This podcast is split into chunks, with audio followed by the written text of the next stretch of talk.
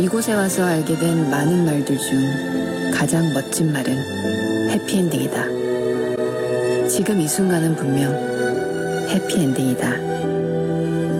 하지만 삶이 주는 희망이자 절망은 시간은 계속 흐르고 순간은 지나간다는 것.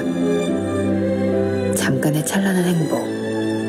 그 뒤에 그 어떤 순간들이 기다리고 있을지 아무도 알 수 없다는 것.